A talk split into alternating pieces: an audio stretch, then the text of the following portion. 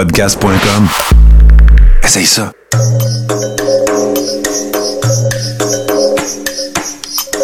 Bienvenue dans le podcast Sur la Terre des Hommes. Pour profiter au maximum de l'expérience du podcast, prenez quelques minutes pour aimer notre page Facebook. Vous pouvez aussi nous suivre sur Twitter au Sur la Terre des Hommes podcast et sur Instagram au Sur la Terre des Hommes podcast. Si vous possédez un iPhone, prenez une minute pour nous laisser un avis. Ainsi, vous allez faire grimper le podcast dans le moteur de recherche. Finalement, si vous voulez encourager Sur la Terre des Hommes et obtenir des épisodes exclusifs, vous pouvez contribuer monétairement sur la plateforme patreon.com. P-A-T-R-E-O-N.com. Recherchez sur la Terre des Hommes et pour seulement 2 par mois, vous y aurez droit. Le podcast peut désormais débuter. Bienvenue sur la Terre des Hommes.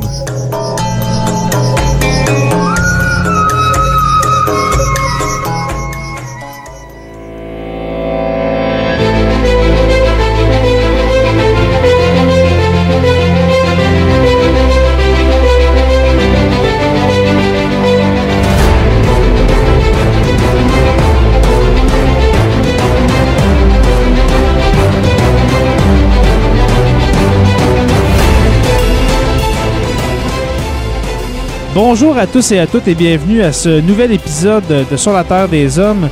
Je suis très heureux euh, cette semaine d'accueillir euh, Mathilde Manta. Mathilde, comment vas-tu?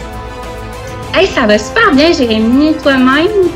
Ça va très bien, je suis très heureux de te recevoir parce qu'aujourd'hui, on va parler de littérature. Ça fait une couple de semaines hein, qu'on s'est parlé de, euh, de faire un épisode là-dessus. Je sais que tu as travaillé dans l'édition. Euh, je travaille moi-même dans l'édition. Euh, tu écris, j'écris aussi de mon côté. Fait que je pense qu'on va avoir une belle, belle euh, petite discussion ce soir sur la littérature de genre. Mais avant tout, il faut définir ce qu'est la littérature de genre. Corrige-moi si je me trompe, Mathilde, mais la littérature de genre, c'est vraiment tout ce qui est fictif. Alors, qu'est-ce qu'on parle de, quand on parle de suspense, science-fiction, le roman en général, je crois. la poésie peut rentrer là-dedans. Euh, c'est pas mal ça, hein? tout ce qui est fiction, dans le fond, dans la, dans la littérature? Ben, c'est sûr que c'est comme une espèce de codification. On, on pourrait s'en passer. Dans le fond, on pourrait parler de littérature, puis parce que je pense que la littérature, plus de l'imaginaire, quand on parle, euh, comme tout écrit, euh, beaucoup autour de la science-fiction, de, de, du fantastique, de l'horreur, du policier. Ouais, exact. Ben, c'est une littérature qui, qui, est souvent considérée comme en marge, mais mm parce qu'on dirait que c'est comme aussi en édition, puis je sais pas si peut-être que ça l'a motivé, toi, le fait que tu partes une maison d'édition.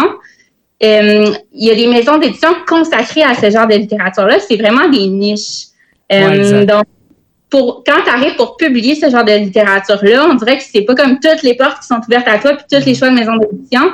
Il y a vraiment des maisons d'édition qui se consacrent à ça, puis il y en a qui sont vraiment plus frileuses à aller vers euh, hmm. ces littératures-là ou euh, je sais pas, peut-être, euh, je, je, sais pas c'est quoi le parcours qui t'a mené à toi fonder ta propre maison d'édition, mais ben, je pense que ça peut être quand même une difficulté d'aller publier avec ces genres-là parce qu'ils sont ben, traités souvent de façon en, plus, plus en marge. Tu sais, même des fois, on parle de paralittérature, donc littérature qui est comme littéralement à côté. Ben, moi, moi, dans le fond, qu'est-ce qui m'a euh, qu'est-ce qui m'a amené à créer ma maison d'édition, les éditions Derniers Mots, c'est que euh, oui, oui, dans le fond, je ne l'ai pas vraiment euh, m'allier à une autre maison d'édition parce que, premièrement, tu sais comment ça marche, parce qu'on ne l'a pas dit, mais tu as travaillé dans le monde de l'édition. Ouais. Excuse-moi, mais avec une, maison d'édition plus jeunesse, on s'entend.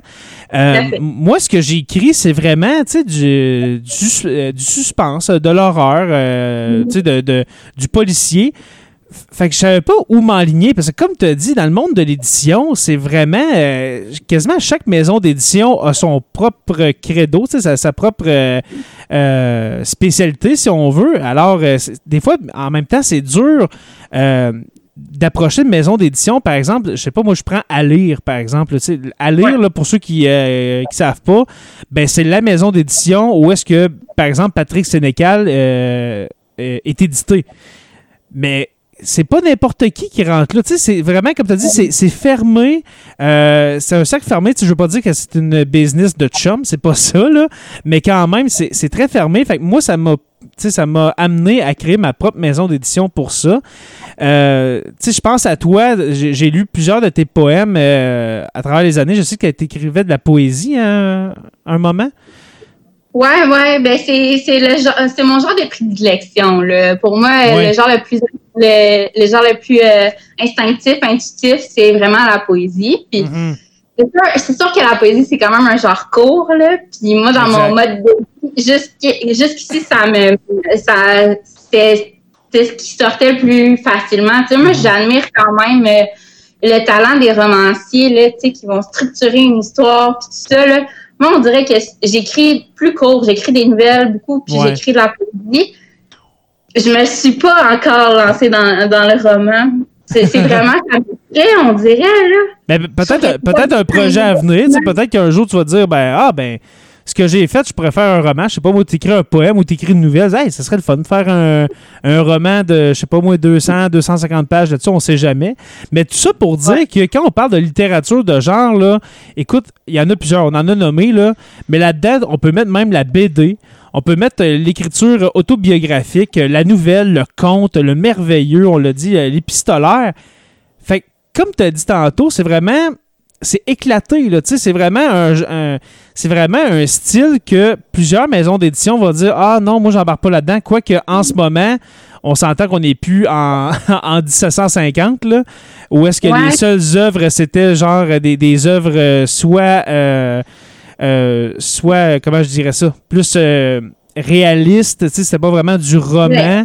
c'est plus. Moi, je pense que, corrige-moi si je me trompe, mais c'est vraiment dans les années 1800 1900. Tu sais, mettons le Jules Verne, c'est un précurseur. Qu'on parle euh, aussi d'Alexandre Dumas avec euh, le, le comte de Monte Cristo, avec euh, l'homme au masque de fer. Soit, c'est vrai que c'est fictif. Il y en a qui pensent vraiment que, que le, voyons, le, que le roi Louis XIV a été remplacé par son jumeau, mais non.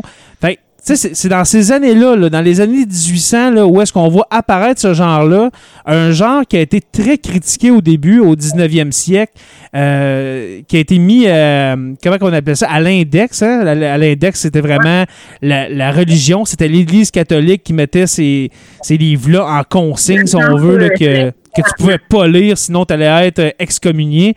Fait que ça part de là un peu ce, genre de boudage du roman. Au Québec, c'est très, récent parce qu'on a une histoire littéraire qui est d'autant plus restreinte parce que, évidemment, euh, on n'a pas euh, l'histoire euh, des vieux pays. Ben, c'est sûr qu'il y avait une littérature précurseur à nous là, qui était la littérature orale des, Premières Nations, mais je suis vraiment pas une experte là-dedans, je m'embarquerai pas dans, tout ça, mais il y avait quand même une forme de tradition de récit oral et tout ça. Mais mm-hmm. si on parle d'une littérature postcoloniale, ça a été long quand même parce que les premiers récits, ben, c'était les c'était les colonisateurs qui arrivaient puis qui rendaient des comptes à l'Europe. Donc, c'était ça les, premiers signes de la littérature euh, québécoise. Après ça, j'imagine aussi qu'ici, il y a eu quand même une tradition orale de, de contes puis d'histoires. C'est pas long quand même qu'un peuple, qu'un peuple se fait une, une mythologie, une fiction. Exact.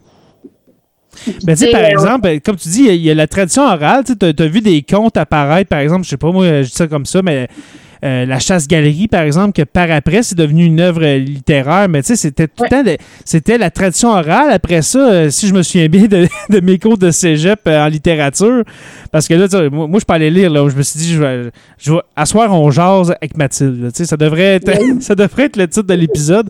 Mais tu sais, je me souviens du courant de la Terre, par exemple avec Menot, Maître Draveur, par exemple. Le, premier vrai courant littéraire, tu sais, vraiment, quand on parle de roman, c'était ce genre-là, tu sais, le, courant de la terre, où est-ce qu'on amène les, les valeurs de la famille, les valeurs religieuses, c'est tout pour, on veut faire du roman, mais il faut, faut rester dans le cadre de l'Église catholique, il ne faut pas trop dépasser les bornes. Mais c'est après, au 20e siècle, que là, ça va vraiment devenir éclaté. Et au 21e siècle, avec des Patrick Sénécal, des euh, euh, plein d'auteurs euh, à succès qu'on connaît aujourd'hui. Et là, j'en passe beaucoup. Il y, a, beaucoup de genres qui vont être populaires. Mais moi, je parle de Sénécal parce que c'est mon préféré.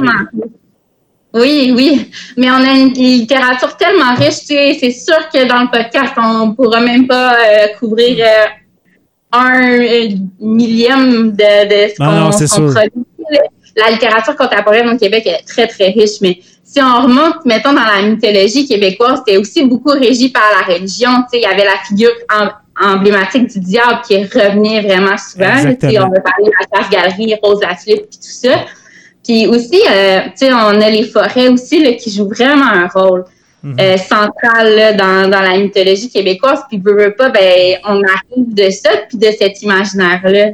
Mhm. Puis, c'est quand même intéressant d'aller voir d'où ça, d'où ça provient, tout ça. Mais effectivement, là, dans la littérature contemporaine, on est, on est tellement... Euh, on, on, a atteint quand même un niveau de, de complexité puis de diversité intense là, au Québec. Là, on n'a rien à la littérature. D'ailleurs, moi, même, je me consacre beaucoup à la littérature québécoise dans mes lectures parce que c'est tellement foisonnant, c'est tellement riche.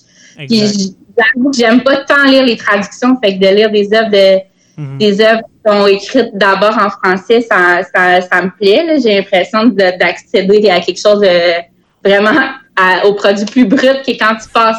C'est transformé par une traduction. C'est pas mauvais, mais je, veux dire, il y a des super traductions, puis ça vaut la peine aussi d'aller voir euh, ce qui se fait ailleurs, mais hmm. je trouve ça vraiment, tu sais, on, on pourrait lire que du roman québécois, que de la littérature québécoise. Ah, c'est incroyable. c'est incroyable comment il y a des auteurs, c'est incroyable comment les, gens sont... Euh, sont traités, ben, sont tous traités de la même manière euh, au Québec. Ben, je veux dire, de la, de la manière qu'il y a beaucoup d'auteurs de chaque genre. Excuse-moi. Mais si on parle, mettons, de. Tu sais, tantôt, on parlait justement de, la religion euh, qui, euh, qui mettait un peu des bâtons dans, les roues des créateurs littéraires. C'est pas mal, vraiment. Tu sais, te souviens-tu du, du, livre Les insolences du, du frère Untel? Oui. C'est vraiment, c'est vraiment à partir de là, tu sais, pour ceux qui connaissent pas ça, les insolences du frère Untel, c'était vraiment de, de critiquer justement la, société québécoise des années 50 en, disant qu'on peut rien faire, on peut rien écrire, on peut rien créer, on peut rien dire. Puis on, dirait que c'est à partir de là, fin années 50, début 60, que là, là, on s'est dit, OK, on est capable, puis on peut le faire. C'est pas vrai que la, religion va nous mettre des bâtons dans comme ça tout le temps. Fait que moi, je mets vraiment ça à au début de la Révolution tranquille, que là, ça commençait à exploser, puis que là, tu as vu des, auteurs à succès être reconnus euh, euh, à travers le monde. Qu'on pense à une Marie Laberge, que moi, personnellement, je, je, la lis pas, mais elle est reconnue. Qu'on pense à un Danny Laferrière, sais, Danny Laferrière, tu sais, je pense au, euh, il, il euh, je pense qu'il est de nationalité haïtienne, mais il est québécois depuis euh, des, des, dizaines d'années. Ben, en fait, le courant de la littérature migrante aussi, ça a été quand même fondateur de la littérature contemporaine. Là. Mm-hmm. tu sais, on pense à des Kim Thuy, on pense à des Stanley Péan, il y en a, il y en a à l'infini pour mm. ne nommer que ceux-là, mais aussi parce qu'on est un pays, euh, ben, on a une culture d'immigration. Là, on est tous arrivés d'ailleurs, puis on. Exact. Ces, voix-là s'ajoutent euh, aux voix qui étaient déjà là, puis euh, ça, ça vient vraiment créer une diversité puis une richesse en notre littérature. Là.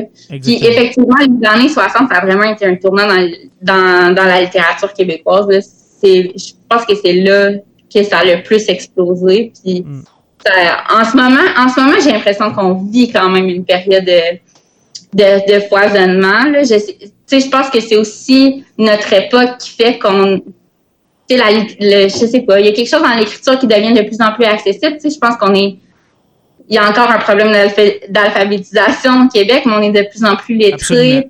De plus, tu sais, il y a tellement, tellement, tellement de gens qui écrivent là, ça devient accessible. Puis mm-hmm c'est tellement foisonnant. Je pense que c'est jamais publié autant de livres au Québec. N'importe qui, moi j'ai compris, euh, j'ai compris une chose. N'importe qui, qui est capable d'aligner un mot un à la suite de l'autre avec une syntaxe qui a du sens, avec une bonne histoire, vous êtes capable d'écrire un livre. Il suffit juste de mettre le temps parce que ça prend beaucoup d'heures écrire un livre. Ça prend des heures pour préparer euh, un plan, ça prend des heures pour écrire et surtout se corriger. Mais comme tu dis, c'est très démocratique euh, maintenant l'écriture. Mais ça m'amenait à une idée, ben, à une pensée. Tu sais, on, parlait justement que il y a un foisonnement en ce moment de, euh, de la création littéraire. Mais quand je vois, par exemple, une, une poursuite contre Yvan Godbout avec son, euh, avec son roman euh, et Gretel, je me dis, où est-ce qu'on s'en va? Là? On, recule de 50 ans avec une poursuite comme ça. Premièrement, toi, est-ce que tu l'as lu, euh, le, roman et Gretel? Non, je l'ai pas lu. OK. Non, je l'ai pas lu. Mais c'est sûr que c'est une polémique qui est quand même préoccupante. Là. On s'entend que le sujet est vraiment dur. OK? Là, on parle vraiment de, de, de, le, problème avec ce roman-là, c'est qu'il y, a un passage qui parle d'un viol d'un enfant. Ok, C'est vraiment dur comme sujet, c'est vraiment dur. Mais de là, de là à interdire, à interdire à un auteur de créer, on s'entend que Yvan Godbout, euh, c'est pas un pédophile, c'est un créateur. L'interdiction, c'est que cet homme-là, en ce moment, il encourt des peines qui qui, sont proches de comme s'il avait commis un acte pédophile. Alors, c'est pas ça. Là, il a écrit une histoire qui traitait de pédophilie. Puis, tu sais, je veux dire, mettons, dans la littérature, il y a des trucs vraiment plus atroces. Je, je l'ai pas lu, là, mais je suis certaine qu'il y a des trucs vraiment plus atroces qui ont été écrites. Et, tu sais, le marquis de Sade, là, je veux dire, c'est assez Exactement. Euh, le marquis de Sade, là, c'est du sadomasochisme. Regarde, c'est, c'est, euh, c'est de l'exploitation sexuelle bord en bord.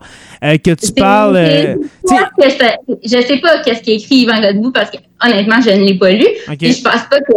Ben, c'est ça. Mais, tu sais, je, je, suis convaincue que c'est écrit vraiment pire. Puis, tu sais, je veux dire, c'est de la fiction. Puis, ça fait pas l'apologie du viol. Je pense qu'il y a des un texte qui fait l'apologie du viol puis qui incite à la pédophilie, il faut que ça soit, il faut que ça soit euh, censuré, tu sais. Mais c'est de la fiction, c'est un récit le but c'est pas de c'est pas de dire que c'est bien la pédophilie là. Je pense qu'on c'est vraiment la ligne a pas fine puis je pense la, ligne la ligne est très fine et puis je pense que Godbout était prêt très il est très près de, cette ligne là mais quand je pense justement tu as dit le marquis de Sade qui est un, excellent exemple euh, moi je pense au roman Alice de Patrick Sénécal. Euh, sérieusement, moi j'ai lu Ansel et Gretel, j'ai lu Alice, puis honnêtement, je vois pas vraiment la différence entre les deux. Euh, là-dedans, il y a de, la violence, de la violence sexuelle euh, aussi pire que dans. sérieusement. moi, je me dis, s'il y a vraiment condamnation pour ça, euh, ça va faire jurisprudence sur plein d'autres auteurs, plein de, créateurs, pas juste littéraires, mais qu'on pense, par exemple, au, cinéma, qu'on pense au théâtre. Là, ça tout le monde va se surveiller. Est-ce qu'on peut aller ben, là? Est-ce qu'on peut aller là? moi, je me demande vraiment, puis je finis là-dessus, euh, je me demande vraiment, avec cette poursuite-là, est-ce que ça, ça, met en lumière le fait que la littérature est mal comprise? Est-ce qu'on est assez analphabète au Québec pour mal comprendre la littérature à ce point-là? De ne pas faire la différence entre de la fiction puis l'apologie, par exemple, comme on dit, du viol dans l'exemple de Godbout. Là.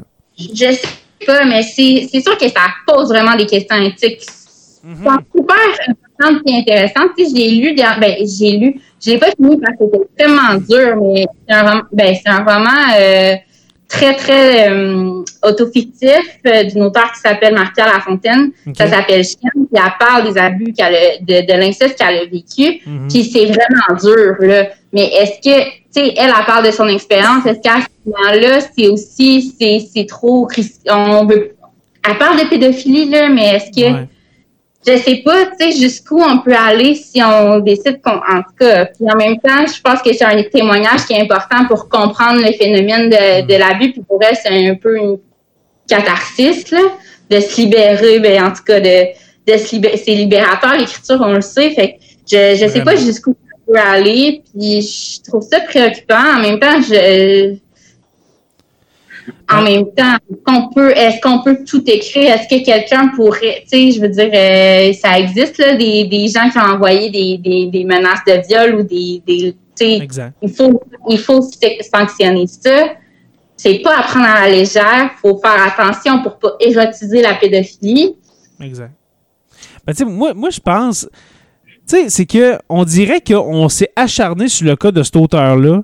Mais que tu regardes, mettons, une série, par exemple, comme District 31, où est-ce qu'il y a une enquête à mener qu'il y a euh, une histoire de pédophilie, justement, ou de n'importe quoi qui a rapport à, la, la, violence sexuelle. Ça, c'est correct. Ça, c'est correct. Mais c'est là que je veux t'amener. On dirait que le roman, pour moi, moi, je pense ça, là, on dirait que c'est tellement mal compris parce que le, le roman au Québec, à part, à part les, les, lecteurs, ceux qui lisent le roman, ceux qui écrivent, on dirait que c'est mal perçu encore. On, on dirait que c'est notre euh, ancienne euh, culture judéo-chrétienne, justement, qu'on veut continuer à, lire des romans qui parlent de autobiographiques de Céline Dion, etc.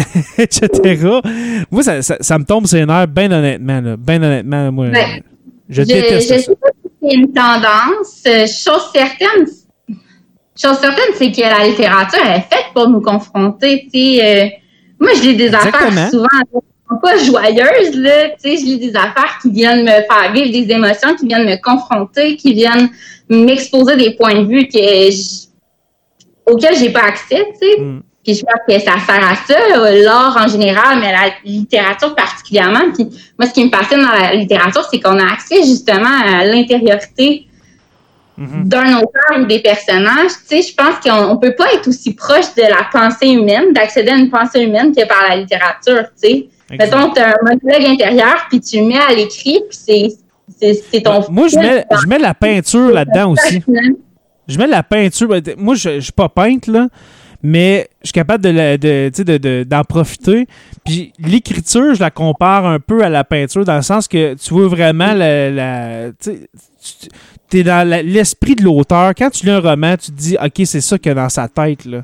Mais sans, sans faire l'apologie, comme on a dit, mais il y a la création, pour, il y a un niveau de création assez pour le, mettre sur papier, l'écrire, mais sans faire l'apologie. Comme, comme le peintre est capable de, dessiner une toile. Par exemple, je sais pas, moi je prends Salvador Dali, il est capable de, faire une toile sans passer pour une espèce de, de maniaque sexuel. Ouais. Genre, en tout cas. C'est des questions délicates. C'est très délicat. C'est très délicat. Il faut rester vigilant parce que parce que. Mais tu sais, on sait, la pédophilie, c'est un sujet tabou. Il s'est attaqué à un tabou, puis là, il, ça a donné qu'il y a une plainte, parce que c'est certainement pas le premier qui traite de pédophilie dans une œuvre littéraire au ben, ben, Québec.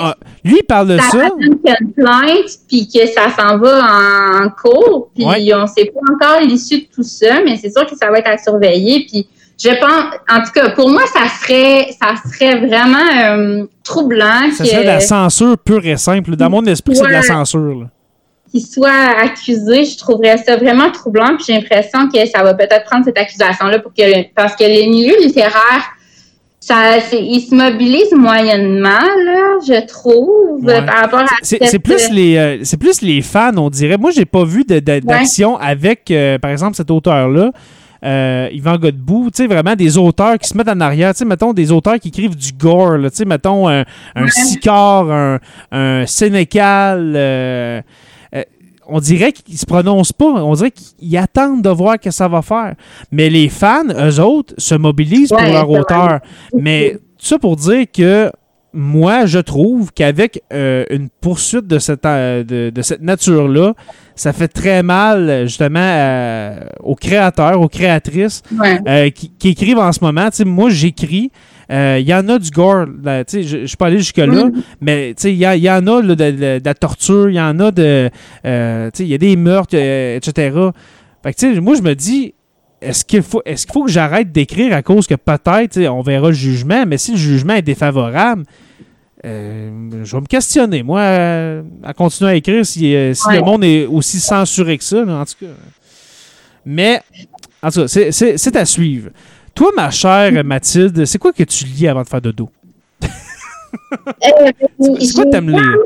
C'est diversifié, je te dirais, mais comme je te dis, je suis quand même dans un un corpus assez québécois en général.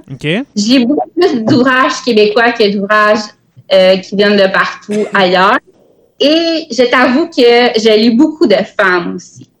Euh, Ouais, je sais pas pourquoi. C'est, tu sais, j'ai quand même fait euh, des études littéraires, puis j'ai tellement trouvé que j'ai lu beaucoup, beaucoup, beaucoup d'auteurs masculins. Puis on dirait que quand je suis arrivée dans ma liberté de lectrice, j'ai eu besoin d'aller vers la littérature féminine qui est aussi riche, aussi diversifiée, mais Mais tu sais, on, on, le sait, là, en général, dans les corpus scolaires, dans la littérature qui a le plus de visibilité, la mm-hmm. littérature qui a le plus de prix, c'est de la littérature écrite par des hommes. Fait que, moi, comme femme, j'ai eu ce besoin-là de me tourner massivement vers la littérature écrite par des femmes. Donc, je lis majoritairement des femmes, mais je lis quand même des hommes. Je ne boude pas les hommes. Je suis pas comme non, c'est un homme qui l'écrit, je lis. Mais, mais tu veux encourager, tu veux lire ce que les femmes québécoises écrivent. Oui, puis ça me rejoint aussi, tu sais, je suis une femme, puis, tu sais, je sais pas, j'écris, j'écris d'un point de vue féminin aussi, donc mm-hmm. Ça m'inspire beaucoup, puis, euh, tu sais, même, euh, j'ai je pense que j'ai besoin de me reconnaître dans les ouvrages que je lis. j'ai eu ce besoin-là beaucoup, puis je me suis beaucoup tournée vers des auteurs, des autrices, non seulement euh, des femmes, mais aussi des femmes de ma région, tu sais, des Jocelyne Saucier, des Louise Desjardins, Jeanne Mance de Lille, Sonia Cotton, des femmes qui, ben, c'est des habitudiennes euh, principalement, mais quand même, tu sais, qui, qui, écrivent au cœur de notre forêt, puis de, de cet environnement-là qui est le nôtre. Puis moi, je je me sens beaucoup ancrée dans mon territoire, dans mon écriture aussi. C'est de l'écriture plutôt poétique. Euh, euh, j'ai beaucoup parlé en images, puis euh, ce qui est viscéral chez moi, ben mon territoire, je l'habite puis il m'habite. Donc, c'est mhm. vraiment euh, présent. Puis je retrouvais ça dans la poésie, par exemple, de Sonia Cotton, mhm. dans les thèmes, dans les thématiques de Justine Saucier, de Louise Desjardins, qui d'ailleurs éclipsée par l'ombre de son frère, le grand Richard Desjardins, mais c'est c'est une. Ah, c'est la sœur de Richard Desjardins? Ah, je... hey, c'est une de Louise Desjardins, là. Il faut que, il faut que tu la lises, là. Elle, hey, je savais pas ça. elle a vraiment une belle plume, puis euh, elle écrit sur, euh, elle écrit sur notre région aussi, là. Moi, mon préféré, euh, ça s'appelle La Love. Puis La Love, ben, dans le fond, c'est pour la narratrice qui s'appelle Claude, qui est une jeune femme qui s'appelle Claude, ben, c'est comme la love, c'est l'amour dans les films, dans les livres. Donc, elle a comme des. C'est okay. la des années. C'est dans Noranda des années 50-60 à peu près, je dirais. OK. Fait que euh, c'est ça. Puis là, il y a les Anglais d'un bord du lac. Puis il y a les. Tu sais, parce qu'il y avait beaucoup d'Anglais à moi à l'époque. Puis là, elle a un coup sur un anglophone. Puis en tout cas, fait que c'est tout l'éveil amoureux. Euh, de cette jeune femme-là qui vit quand même dans une époque où, euh, je veux dire, les femmes, on, on s'entend années 50, on s'entend qu'il n'y a pas vraiment de pouvoir. on, voit toute sa désillusion amoureuse, puis tu sais, même si ça date quand même de plusieurs années, cette histoire-là, ben moi, je me retrouve quand même là-dedans. Tu sais, je me dis, ça change pas tellement. Les femmes, on nous vend le rêve d'amour, puis tout ça, puis tu sais, t'arrives dans tes premières relations, puis ça n'a rien à voir avec euh, les films... Euh, les films romantiques qu'on voit quand on est tout petit. Ouais, c'est ça, ouais. Tu sais, il y a comme totalement une désillusion qui se fait par rapport à ça. C'est pas les pages de notre amour, là. Hein? Pardon? C'est pas les pages de notre amour. Non, c'est ça. c'est un peu ça raconte ce roman-là. Tu sais, c'est sa désillusion. Je, je, trouvais que c'était quand même une voix assez fraîche, là, même en 2020, mm-hmm. parce que justement, c'est une femme de cette époque-là, qui a vécu ces époques-là, qui écrit sur sur tout simplement un sentiment universel, puis tout ça, puis ça, comment, tu sais, il y a des violences là-dedans aussi, là, des violences sexuelles, il y a des violences... C'est un thème tellement euh, populaire, justement, l'amour, tu peux l'amener de, de, de, ben, de manière ou d'une autre, là. Oui, ça a traversé la littérature de tous les siècles, de tous les pays, de... Ben, ça doit être un des premiers thèmes qui, qui a été exploité en littérature, je crois, ben, c'est justement l'amour. Hein, L'amour impossible, l'amour euh, l'amour difficile, l'amour passionnel, etc.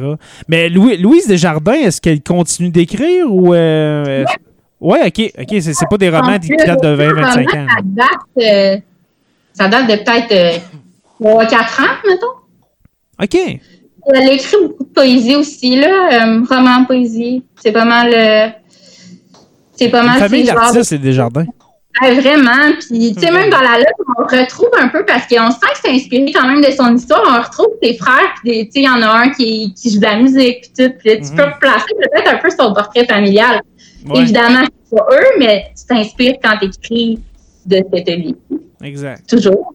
Ah, c'est cool. même si on écrit de, dans l'imaginaire, tout ça, on s'inspire des sentiments, des situations de de, ce qu'on a vu, de ce qu'on a vécu. Fait que c'est quand même intéressant. Ah, fait que, ouais, au début de ma vie d'électrice post, post-études, j'ai beaucoup lu ces femmes-là. Puis même, je te dirais que ah, Suzanne Jacob aussi, c'est une femme d'Amos. Puis moi, je l'ai découvert au cégep. J'ai fait art et lettres, profil lettres au cégep de Rouen. OK.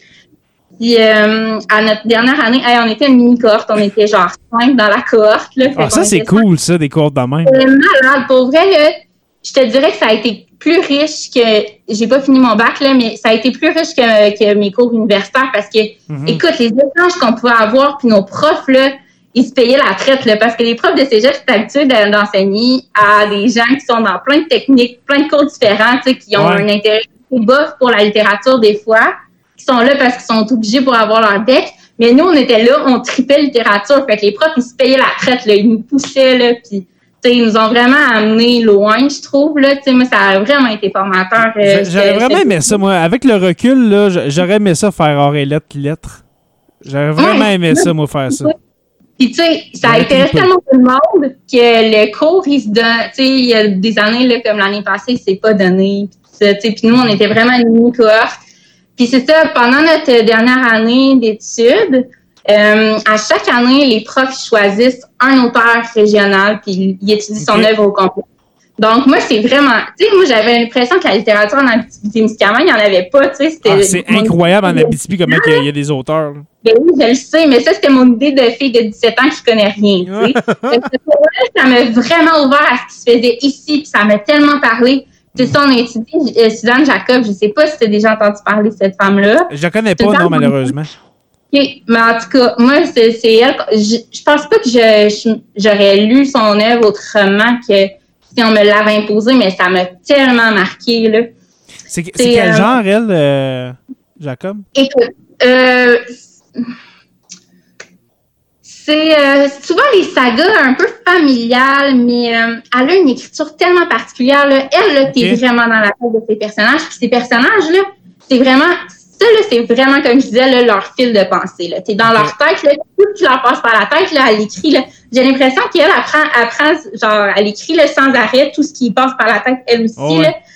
Des fois, t'es comme, c'est dur à suivre un peu, puis t'es comme, où est-ce qu'elle s'en va, puis elle crame une son, j'ai jamais vu une écriture aussi fulgurante que l'écriture de Suzanne Jacob, qui sont vraiment le plus euh, le plus primé, là, mettons, ou le plus euh, populaire. Elle s'appelle l'obéissance.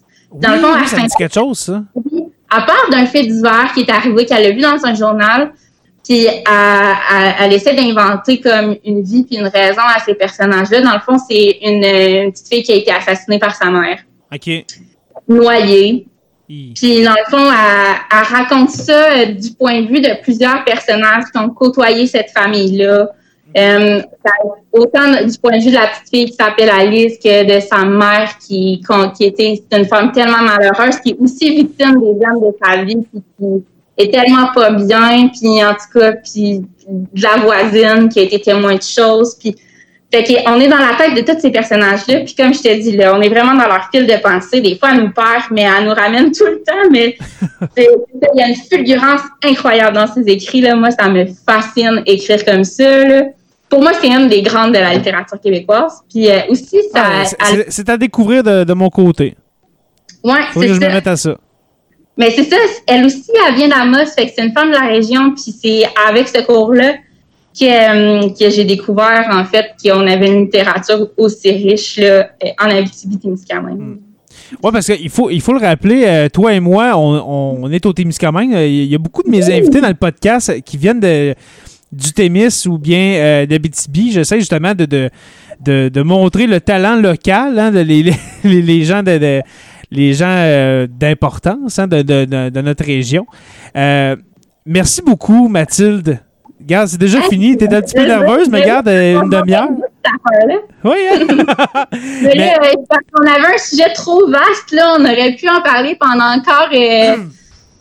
Oh, on, aurait pu en, parler pendant deux heures. Là. Mais avant, avant de te laisser, j'aimerais que tu me dises euh, ton auteur préféré, euh, c'est qui?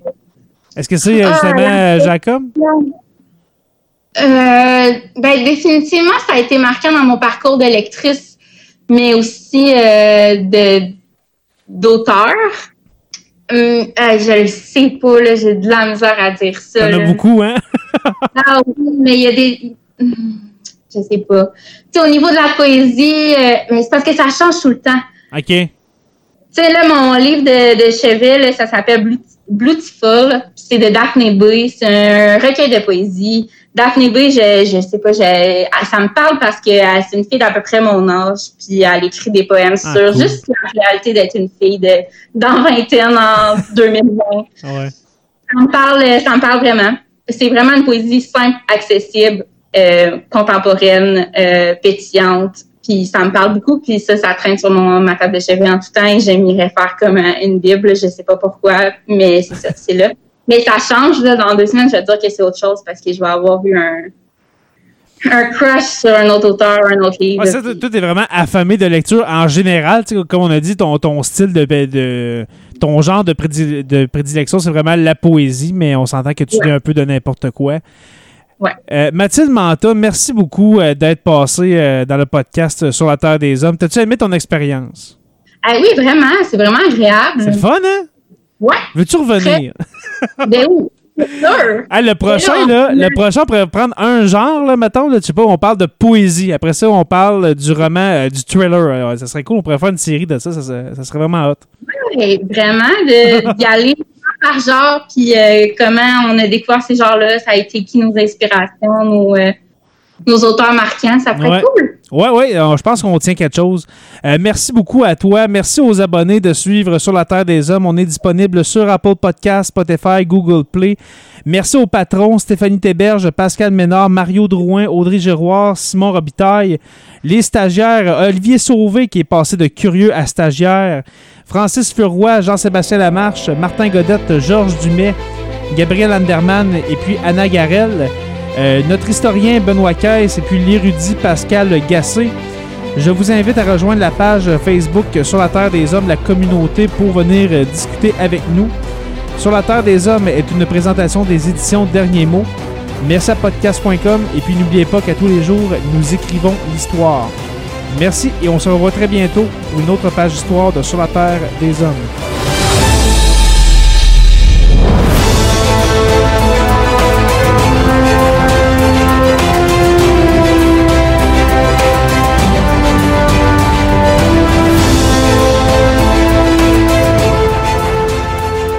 Membre de la famille H2O Web Media.